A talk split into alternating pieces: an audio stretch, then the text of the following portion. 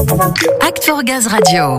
Tu l'as dit en sommaire, Ludo, c'est la semaine de la mobilité chez GRDF, mais c'est aussi en parallèle la semaine de l'innovation du transport et de la logistique qui se tient jusqu'à demain à Paris, porte de Versailles. C'est le grand rassemblement des acteurs du transport et de l'industrie logistique. C'est surtout l'occasion pour les professionnels du secteur de découvrir les solutions d'aujourd'hui et les innovations de demain. Alors impossible de parler d'innovation dans les transports sans aborder le bio-GNV.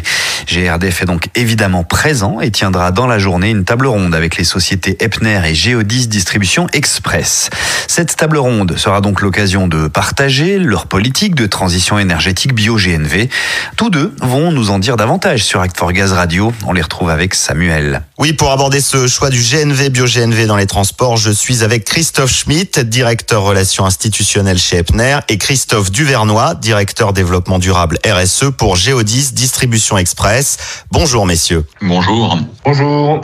Une question ouverte tout d'abord puisqu'elle vous concerne tous les deux. Quelles ont été vos motivations dans ce choix du GNV, bio-GNV Peut-être chez Epner tout d'abord. Ce choix a été fait suite à un projet qui a été monté lors d'une université de cadres qui ont créé un projet qui s'appelait euh, Drive Green. Et ce projet Drive Green a été retenu par la direction générale pour être le projet de décarbonisation future de notre parc et plus globalement de notre distribution. Très bien. Christophe Duvernois chez Geodis Distribution Express, l'ambition était la même, la décarbonisation. Oui, l'ambition était la même. Alors en 2017, une première étape importante, c'est effectivement euh, l'ambition de réduire nos émissions de CO2 euh, de l'ensemble de nos activités de transport à l'horizon 2030 de 30% versus 2017. Ça, c'était la première démarche qui a structuré l'accompagnement d'une transition énergétique.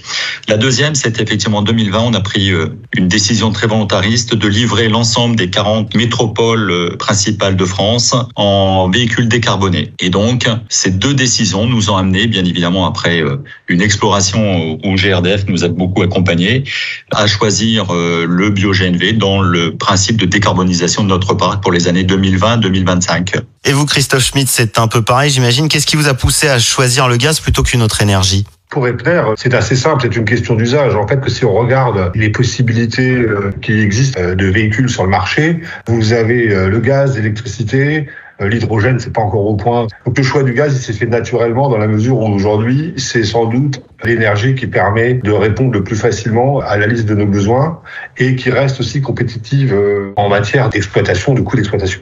Et c'était une évidence aussi du côté de Geodis Distribution Express, Christophe Duvernois? Alors, au départ, c'était pas une évidence hein, immédiate. Donc de 2017 à 2020, on a mis en place beaucoup de pilotes hein, sur différents types de véhicules et sur les différentes énergies proposées, euh, celles qu'a euh, présentées euh, Christophe. Donc on les a mis en, en, exploitation pour faire notre propre appréciation de cette énergie, de cette transition, ce qui a abouti effectivement à un choix de parc où le GNV, le bio-GNV est devenu prépondérant. Nous n'avons pas exclu toutes les autres énergies, puisque sur les petits véhicules, très petits véhicules, nous sommes sur des véhicules électriques qui représentent 5 à 10% de notre flotte.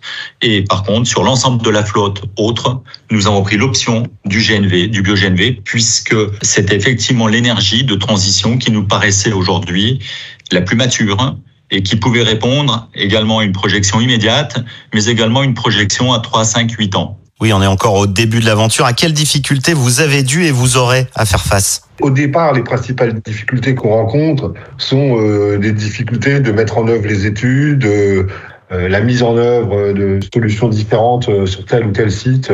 Et là, c'est vrai que GRDF nous a beaucoup aidé. La principale difficulté qu'on rencontre aujourd'hui, elle réside dans la problématique de l'avitaillement et dans la problématique de la livraison du matériel. Aujourd'hui, il y a énormément de retard chez les constructeurs euh, et on n'obtient pas les véhicules dans les délais souhaités. Ça pose un problème. moi, j'irais même plus loin. Pour répondre, nous, nous lançons par contre un plan de déploiement pour les zones blanches que nous travaillons avec GRDF, hein, donc avec l'appui de GRDF et leur soutien et leurs compétences obligatoirement. Donc, on a euh, associé au plan d'investissement véhicule un plan d'investissement en avitaillement de stations propres, là où les stations publiques ne pouvaient pas répondre dans l'immédiateté à notre besoin. On a forcément les mêmes stratégies, effectivement. Ce sont des coûts qu'on intègre hein, à notre production. Et donc, effectivement, euh, le déploiement de stations en interne euh, est un vrai sujet pour tous les gens qui déploient des parcs décarbonés gaz. Peut-être pour compléter ce que vient de dire Christophe, on est plutôt fait sur un choix de coopération, c'est-à-dire que là où on peut mettre à disposition des terrains qui répondent aux contraintes évoquées par euh, Christophe. On va les mettre à disposition d'opérateurs euh, avec qui on a travaillé avec GRDF. On a un cas d'exemple sur, euh, sur Orléans. Et là, on va pouvoir permettre l'ouverture d'une station GNV publique. On estime que euh, aujourd'hui on a un rôle également à développer les infrastructures au plus proche des centres routiers. Et donc, on se donne un peu cette obligation, à chaque fois qu'on le peut, de ne pas réserver nos stations à nous, mais de pouvoir les ouvrir à l'extérieur. Bien, merci messieurs pour toutes ces informations et pour approfondir le sujet, rendez-vous tout à l'heure porte de Versailles pour une table ronde commune avec GRDF à l'occasion de la semaine de l'innovation du transport et de la logistique.